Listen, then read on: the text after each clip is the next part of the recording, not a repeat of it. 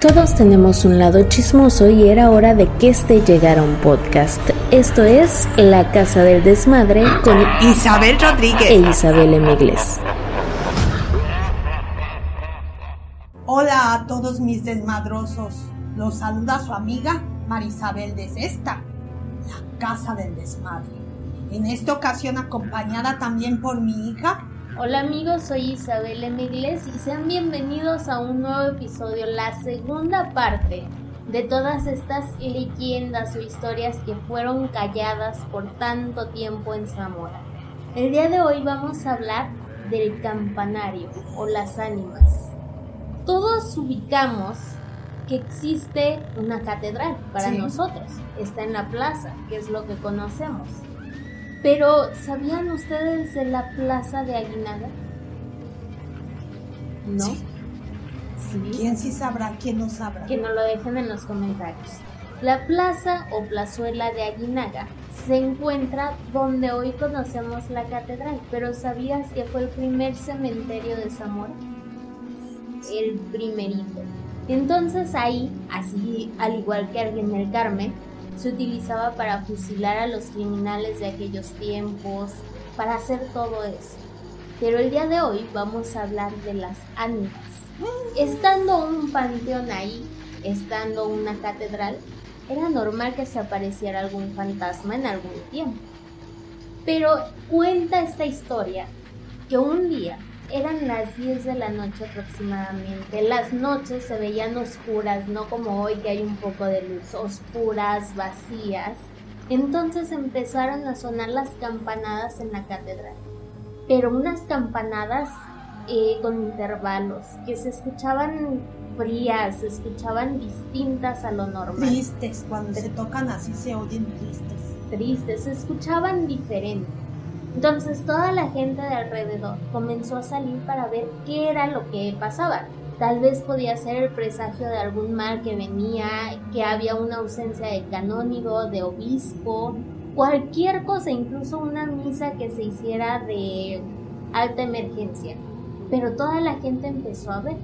Y así como toda la gente empezó a salir para ver qué era lo que ocurría, el campanero también salió, o el sacristán, viendo a ver quién era quien estaba tocando las campanas, porque evidentemente él estaba ahí abajo. Entonces empezó a buscar, dijo, alguien me debió haber robado las llaves para subir, pero no, él las traía. Entonces, asustado, petrificado, volteaba a ver quién estaba tocando la campana. Volteaba y volteaba y empezaron a ver de la torre que salía una especie de nube blanca, de una gasa flotando ahí todos espantados comenzaron a, pues, ¿qué es? ¿Qué es lo que está pasando? Entonces un señor se armó de valor y dijo, vamos a subir. De este señor, acompañado de otros dos valientes, le arrebataron las llaves al sacristán y empezaron a subir por la torre. Cuando llegaron a la cima de la torre, abrieron muertos de miedo y no encontraron nada. Entonces se acercaron a la ventanita que está ahí y gritaron, no hay nadie. Y bajaron corriendo hasta de dos escalones, a punto de caerse. Cuando llegan abajo, el campanero estaba desmayado, toda la gente estaba petrificada del miedo y empezaron a sudar frío con qué fue lo que vieron. Si era una ánima, si era alguien del panteón, qué era lo que quería esa ánima. Entonces pasó un día. En la mañana todo bien, a pesar del miedo, pues se sentían un poquito más seguros. En cuanto cayó la noche se empezó a oscurecer todo, toda la gente se resguardó en su casa y esperando y invocando a todos los santos para que no pasara ese día lo mismo. A las 10 en punto se comenzaron a oír otra vez las campanas toda la gente se asomó, pero de esas veces que no querían asomarse, si me asomo me quedo aquí, mejor rezo. Y se escuchó a lo lejos, a lo lejos un grito. Ese grito era del campanero que decía, soy yo, no se espanten.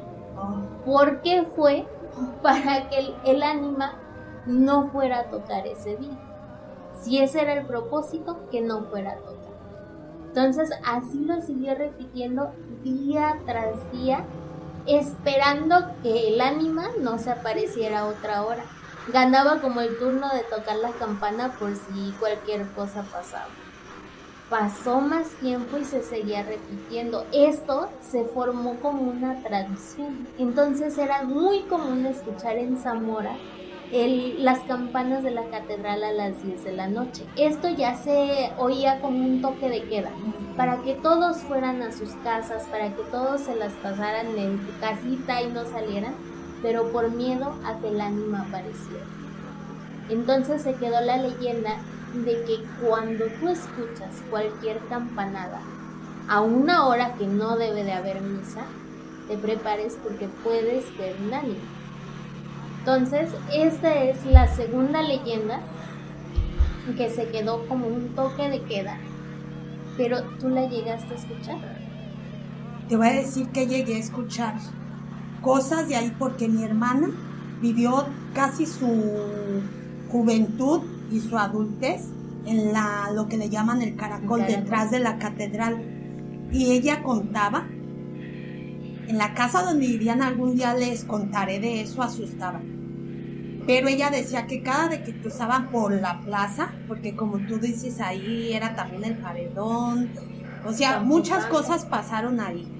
Y dice que pasaba y que alguna vez que iba hacia la casa pues de donde ella vivía, cruzando por la, por la plaza y cruzando por el templo, dice que sentía que alguien pasaba aquí corriendo junto a ella y volteaba y no era nadie que siempre le pasaba así porque era su paso a ir de su trabajo a, la casa. Y siempre era eso, o el ver, dice ella, que de repente volteaba y así como dicen, veía algo en la en el campanario.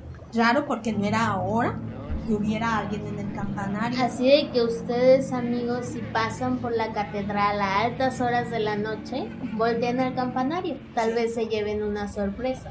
Y si sienten alguna vibra extraña como en el Sedeco del Carmen, es normal, pues ahí fue el primer cementerio de San No, sí, y, yo recuerdo que en aquel tiempo decía mi hermana que decía, si tú pasas a las 8 de la noche por la plaza, así decía ella, te puedes desvestir ahí, no hay quien te vea porque estás sola.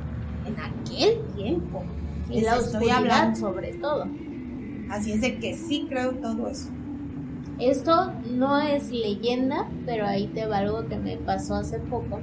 Cuando fui a la promoción del libro de antes de partir, estaba como eso de las 6, 7 de la tarde, ya estaba oscureciendo. Entonces yo llevaba una cámara, pero llevaba la pila completa la cámara. Entonces volteo por el callejón del ratón, volteo y veo que está encendida la torre de la catedral, o sea, con sus luces normales. Volteo y dije, qué buena está para una foto. Saco la cámara, empiezo a tomar la foto, pero apenas estaba enfocando y se apaga la cámara. Dije, bueno, vuelvo a prenderla, se vuelve a apagar la cámara. Saco mi celular, traté de retratarla, se apaga la cámara de mi celular también. Dije, bueno, igual y es una cuestión de batería, todo normal. Seguí caminando porque iba para el Terras Café. Y cuando llego al Terras Café, ¿Sabías que saqué el celular, las cámaras y todavía sirvieron como para 40, 50 fotografías?